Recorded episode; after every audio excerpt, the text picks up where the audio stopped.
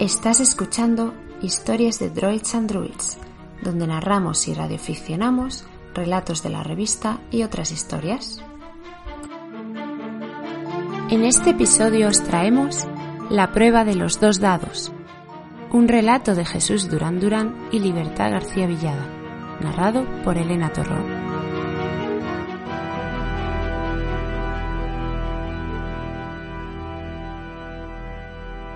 Los dos dados salieron despedidos del lanzador. Golpearon a una el pequeño mamparo de contención y cayeron en la plataforma. Allí, botando sobre sus diferentes caras, en ocasiones chocando entre sí, parecían burlarse de los millones de ojos que por los cinco planetas seguían atentos a la competición. Las cámaras difundían sin perder detalle ese momento decisivo, lleno de expectación, el previo a cada prueba, tras unos momentos, los dados, como cansados de brincar de un lado para otro, comenzaron a pararse poco a poco. Finalmente se detuvieron mostrando una de sus caras. Las cámaras las enfocaron, transmitiendo la imagen a millones y millones de pantallas. El maestro mentor se aproximó en un acto de verificación, un ritual repetido para cada final a lo largo de cientos de años. La última prueba, el momento de la verdad. En la cara de un dado se leía poema, en la del otro, amor. Simón repasaba lecciones de nuevo. Momentos antes había estado practicando. Con pulso había mojado el pincel de pelo abierto en la tinta y realizado diferentes trazos de caligrafía japonesa para dominar el grosor de cada símbolo. Acababa de tirar el dado de tema, el soquiedro, y éste había decidido lluvia. Activó el cronómetro y cerró los ojos. Se concentró olvidando el lugar en el que se encontraba. Inspiró y expiró, muy lento, tres veces.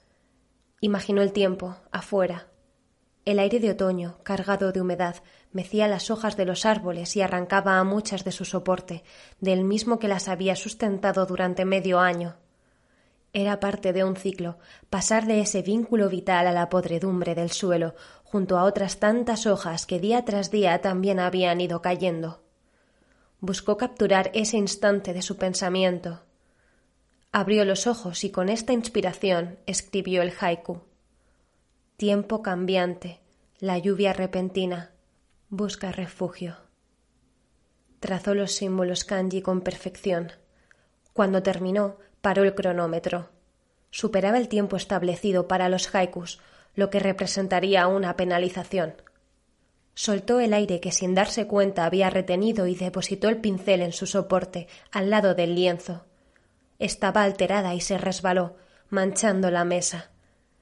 Cerró las manos con fuerza en un gesto impropio, condicionado tal vez por tanta inmersión en las lecturas. Las pruebas eran exhaustivas y muy duras. Una competición que aunaba capacidad lingüística, dominio de varios géneros de escritura, rapidez y agudeza. Simón se levantó con la necesidad de hablar, de expresarse, y salió de la edificación. Afuera se encontraba su mentor. Estaba sentado en el suelo, de cara al atardecer, y por postura, encorvada, parecía fatigado. No obstante, al punto se puso de pie con agilidad, y Simón supo que, pese a su sigilo, él la había sentido llegar. Se miraron un momento a los ojos él con algo de magnificencia desde una estatura mayor, ella con atención, fue una mirada gris sobre otra azul. Has vuelto a superar el tiempo límite para esa prueba, afirmó el mentor. Su rostro reflejaba al tiempo preocupación, respeto y afecto. No consigo establecer la relación entre la naturaleza y la estructura con suficiente rapidez, dijo ella con pesadumbre. Miró las manchas de tinta en su piel, producidas al resbalarse el pincel y la caligrafía es difícil. El maestro la invitó a sentarse a su lado, en el suelo, entre las flores. La competición implica seis tiradas de dado y puede salir seis veces haiku. Levantó un dedo para que Simón no lo interrumpiese. Sí, nunca se ha dado esta casualidad, pero está dentro de la probabilidad estadística, y es ilógico que digamos que es imposible. Hay dos categorías que no domino bien. La otra es el microrrelato. Ese es el problema. El mentor soltó un gruñido de disconformidad, que son dos de seis. Simón se puso de pie, inquieta, y se situó frente al mentor. No obstante, mis tiempos y habilidades son aceptables para los otros cuatro. El mentor se levantó también. Depende, Simón. La miró a ella y luego al horizonte. Depende. Si lo que te corresponde en una prueba de dicción es un poema en cuartetos, no muestras la suficiente capacidad de transmitir musicalidad al final, en los últimos versos. Simón volvió a sentarse, abatida. No es momento de lamentaciones. El mentor la instó a incorporarse. Es momento de volver al entrenamiento. Gustav estaba en una embarcación que se desplazaba lento, sin hacer ruido apenas, por el lago más largo del planeta.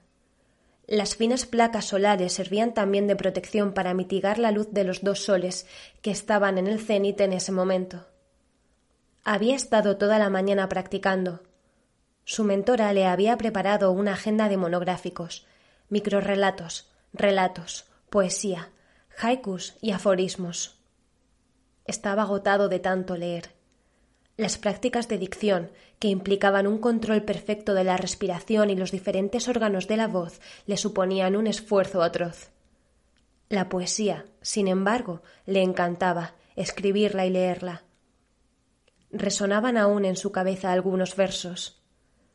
Tenía que concentrarse para no divagar con los mensajes que le transmitían esas rimas, esos juegos con palabras que, incluso, le incitaban a la creación. Su mentora le decía que se le notaba, pues le hacían perder la concentración y, por lo tanto, la pasión en la dicción. Esta era su mayor debilidad, y en la jornada anterior casi le había costado perder. Sabía que Simón le podía ganar. Después de diferentes rondas, habían llegado ambos a la final. Se respetaban mutuamente, pero Gustav, además, sentía por Simón una atracción especial. Incluso la temperatura de su piel aumentaba tan solo con pensar en ella. Trajo a la memoria los tiempos en que se formaron allí, en el planeta Kitapchana. Era este el planeta en que se realizaban todos los estudios e investigaciones. De los otros cuatro, tres estaban dedicados al cultivo de alimentos y uno a los viajes espaciales. Componían un contraste, él con su piel rosada y ella con ese color dorado maravilloso que correspondía a su hábitat de costa. Se recreó en las incontables tardes en que, al salir de las clases, fueron juntos a nadar a uno de los lagos cercanos. Descansando, tras el baño, con la piel cubierta de gotas de agua que destellaban bajo el sol, bromeaban con que un día competirían en el concurso de escritores, y más concretamente, en la prueba de los dos dados. Y aquí estaban, una palmada le sacó de su ensoñación. Su mentora se encontraba detrás de él y le mostraba en una de sus manos los dos dados.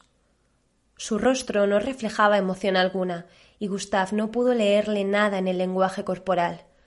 Era una de las mejores mentoras, exigente, disciplinada, la única que, en la revisión de sus escritos, lo llevaba al límite. Nunca era suficiente. Siempre había tiempo para una última revisión más. Prueba en condiciones reales, dijo con voz melódica. Pero si llevo toda la mañana leyendo sin parar, se quejó Gustav. Necesito un descanso. No hay tiempo para el descanso. Tu cuerpo puede pedírtelo. Tu mente tiene que alegrarse de lo contrario. De nada servía discutir con su mentora cuando comenzaba a aducir con aforismos. Se volvió presto a su mesa de trabajo, donde tenía todos los utensilios de escritura necesarios para las pruebas un pincel para haikus, una pluma para poemas, un lápiz para aforismos y una máquina de escribir para relatos y microrrelatos. Apenas se había sentado bajo la mirada severa de su mentora cuando ella tiró sobre la mesa los dados. Se golpearon entre sí una vez y se pararon, tras varios brincos, cada uno en una esquina diferente. El de forma cúbica, que era el mismo en todas las competiciones y determinaba la categoría, mostraba la cara de microrrelato. El segundo dado, un soquiedro de prácticas, el de competición era para cada convocatoria diferente y secreto, mostraba en una de sus cien caras un símbolo. Gustav se quedó bloqueado. El tema al que hacía referencia ese símbolo era muerte. Alumno y mentora sintieron la fuerza vital de todos los seres próximos. Estuvieron a punto de comunicarse mentalmente. Esa palabra, muerte, con todas sus connotaciones, las oportunidades malogradas o perdidas para siempre, las obras no finalizadas, los sentimientos nunca expresados, hechos que representaban una pérdida después de todo. La muerte implicaba además el cierre inexorable de líneas temporales únicamente abiertas a la esperanza por la creencia en algo superior, una divinidad que permitiese, de alguna manera, continuar en el mismo punto en que fuese interrumpido el devenir de una existencia. Emociones que escapaban a su manera de experimentar la vida y el tiempo. Ambos percibieron al unísono estas reflexiones. Fue una sensación compartida, en armonía. La mentora al punto accionó el cronómetro. Tiempo para el microrrelato activado. Su voz mostraba una ligera turbación, algo inusual, pensó Gustav. Tema propuesto, muerte, añadió. Gustav cerró los ojos. Intentó dominarse, inspirando y expirando hondo. Buscó entre los diferentes autores leídos, de su bagaje de libros y las emociones que sus palabras le habían generado. Sabía que el jurado, formado por expertos y mentores, había de ser sorprendido para superar la prueba pero primero tenía que completarla en el tiempo asignado. El tiempo corría y corría sin descanso. Abrió los ojos para mirar el cronómetro. Avanzaba, inexorable, hacia el final de la cuenta. Pero él estaba demasiado azorado. Una repentina idea, una relación con uno de esos personajes que marcaban la realidad de una novela, le dio una trama. Comenzó a escribir. Primero el título. El crimen más difícil. Miguel dejó la pluma sobre la mesa y, agotado, se recostó en su asiento. Sentía que le faltaba el aire, que se ahogaba. Se levantó con dificultad, apoyándose en la mesa, y pasó la vista por lo que acababa de escribir, para confirmarse. Era el final. Lo sabía bien. Todos los pasos le habían conducido a ese. O ese paso había determinado todos los anteriores. No lo tenía claro. Pero sí sabía seguro que no podía ser de otra manera. El final tenía que ser trágico para que todo su trabajo tuviera sentido. Que Dios se apiade de mí, musitó. Acababa de matar a don Quijote.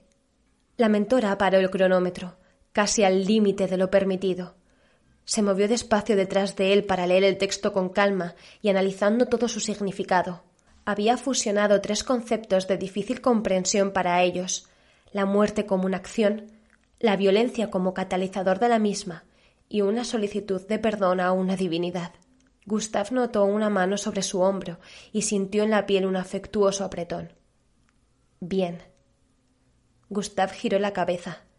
¿Bien? Iba a decirle que había sido una prueba muy dura, que merecía algo más, cuando la mentora volvió a hablar. Ahora tienes que leerte dos libros. En la orilla del lago, Simón descansaba de sus ejercicios avistó la embarcación en la que sabía que Gustav practicaba esa mañana. Gustav evocó entonces el momento de su llegada a Kitabtsana. Tan solo unas jornadas atrás, pero parecía ya muy lejano, superado por incontables experiencias. La lanzadera dejaba a los participantes en los muelles de atraque. Era un continuo ir y venir de cruceros. Las cámaras de transmisión en tiempo real, si bien no eran visibles ni entorpecían los movimientos, estaban por todos lados. El juego de los dos dados era un acontecimiento que se vivía con enorme intensidad. Simón caminaba, junto a su mentor, hacia las dependencias en las que pasarían las próximas jornadas. Su único equipaje consistía en su bolsa especial de útiles de escritura. El resto ya estaba en el edificio. Se sentía feliz, simplemente. Su habilidad mental le permitía sentir empatía con el resto de participantes que, como ella, acababan de llegar y abandonaban el muelle en esos momentos. Un sentido especial de la percepción, al que comenzaba a acostumbrarse, le indicó que alguien la estaba esperando. Fue una caricia mental. Por instinto levantó la mirada hacia una de las rampas superiores que conducían a los transportes de tierra. Allí estaba Gustav, solo, fueron a su encuentro y, tras los saludos de rigor, el mentor le dijo a Simón No tardes, tenemos que presentar respetos a los grandes mentores y entre los participantes.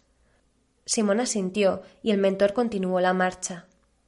Los dos jóvenes se quedaron en silencio, experimentando su conexión mental. Cada uno le ofrecía al otro, en esa transferencia un agradecimiento por los buenos momentos, por los regalos que representaban los pequeños detalles entre sí cuando fueron estudiantes. Recordaban sus conversaciones y sus debates, tan concentrados que les aumentaba la temperatura de la piel. Estaban un poco fuera de lugar, allí parados, en una zona de paso de muelle a transporte terrestre. Decidieron caminar hacia el primer grupo de vehículos. Aún no habían hablado ni una palabra, no habían hecho uso de ninguna insinuación mental, sus cuerpos no habían transmitido ningún mensaje. Y, sin embargo, se lo habían dicho todo. Simón puso la mano sobre el rostro de Gustave. Él hizo lo propio. Y allí, en ese remanso interno de silencio y paz, se desearon suerte y se separaron.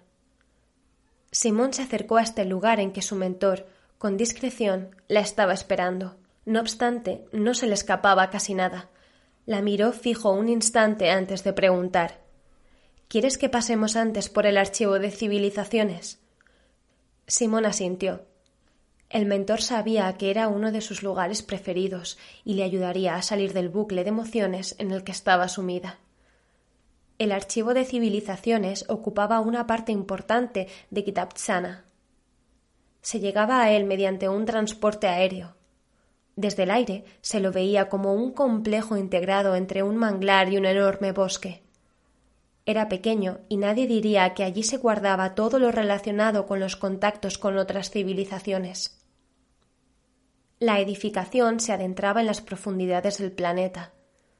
Había otros archivos en Kitabchana, pero este era el preferido de Simón, en el que se basaba la prueba de los dos dados. En la entrada saludaron a varios mentores que se encontraban reunidos y quién sabía, pensó Simón sonriendo, si preparando para esa convocatoria el dado soquiedro. Las luces se fueron encendiendo según avanzaron por las distintas salas. La quietud que emanaba el lugar contrastaba con la emoción que empezaba a sentir. Finalmente llegaron a una puerta de enormes dimensiones. Tras ella se encontraban depositados y a disposición los libros de una de las civilizaciones desaparecidas, la misma a la que se homenajeaba con la presente competición. Los participantes incluso tomaban nombres de algunos de sus autores. Ella y Gustav lo habían hecho. Se acercó al gestor de servicios de libros, una entidad artificial que tenía almacenados todos los escritos que se pudieron salvar de aquel planeta, aparte de los que estaban en papel. Recordaba de las clases de historia lo que el profesor les había contado, que los últimos supervivientes les pidieron que se llevasen uno de sus más preciados tesoros, sus obras literarias. Tenía ganas de leer algún fragmento. La pantalla holográfica mostraba el planeta al que pertenecían todos aquellos libros.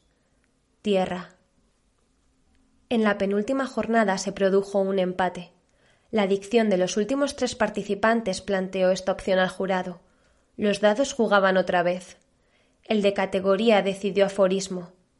El soquiedro, rebelde, tardó más en pararse. Finalmente lo hizo mostrando el símbolo que representaba sinceridad. Gustav controló su incomodidad. Pese al trabajo y la influencia de su mentora, los aforismos eran, junto con la dicción, uno de sus puntos débiles. Le costaba expresar sus sentimientos con precisión y pocas palabras, de una manera tan fría, tan técnica. Comprobó que Simón, en la mesa que ocupaba, al fondo a la derecha, comenzaba a concentrarse para iniciar la escritura. Por un momento se desconectó de lo que le rodeaba y la observó, sintiendo parte de su concentración. Ella tenía que ganar. Le había encantado la pasión que había mostrado en la lectura, tan bien medida, una virtud más de las muchas que tenía. No podía dejar de pensar en ella y necesitaba decírselo, transmitírselo, pero exponerse de esta manera y la posibilidad de un rechazo le provocaban un temor que llevaba tiempo intentando dominar. Inspirado por estos pensamientos, tomó el lápiz y las palabras fluyeron casi de inmediato. Ser sincero es la elección más difícil, pues cada palabra dicha puede resultar en un vituperio. El mentor asignado a su mesa retiró su aforismo y lo acercó al tribunal. La profesora mentora hizo un gesto de asentimiento. Pasaba a la final, junto con Simón. La última prueba, el momento de la verdad. La cara de un dado mostraba poema, la del otro amor. Poema y amor. De todas las posibilidades, justamente estas. Simón y Gustav intercambiaron una mirada fugaz. Era el final de la competición. Todas las opciones los habían conducido a ese trance. Simón respiró lento para concentrarse y pensó en la tierra. De una manera indirecta, su destrucción había provocado que ellos estuvieran allí. Era esta relación un ejemplo del ineludible destino del universo y las canalizaciones impredecibles del azar. A lo largo de eones habían descubierto distintas razas, muchas ya desaparecidas, una de ellas los humanos. Los encontraron sumidos en la barbarie y la destrucción, su planeta agotado. Nunca habían visto nada igual. Allí, en aquella situación, el primer y único contacto. Los humanos, que tanto habían mirado al cielo lanzando preguntas, se olvidaron de que primero tenían que mirar por lo que les rodeaba. Con su mundo devastado y sin esperanza alguna, les pidieron que se llevasen con ellos, que salvaran sus obras literarias, donde millones de escritoras y escritores habían plasmado la esencia de la naturaleza humana. Gracias a ellas habían trascendido en la historia de la vida como civilización. Ellos, seres regenerativos e inmortales, poseían dos cerebros. Uno lo utilizaban para la memoria colectiva y el aprendizaje. El otro, el cerebro de los sentimientos, lo tenían cerca de sus dos músculos cardíacos. Qué curioso que los humanos, en sus libros, hablasen sobre todo del amor desde el corazón, cuando eran ellos quienes tenían uno de los cerebros junto a ese músculo. Miró otra vez a Gustav, y él le devolvió la mirada con gesto de complicidad. Tanta prosa y poesía que hablaban de amor y del corazón, palabras de una civilización desaparecida, pero cuyos párrafos y versos perdurarían eternamente. Ambos se pusieron a escribir al mismo tiempo. Cada uno comenzó un poema de amor dedicado al otro.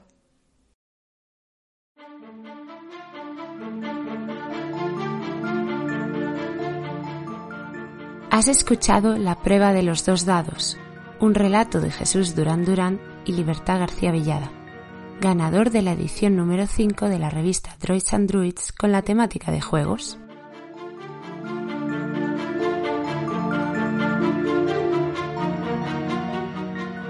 Y para escuchar más historias, síguenos en arroba droids and druids, en Twitter, Instagram y en druidsandruids.com.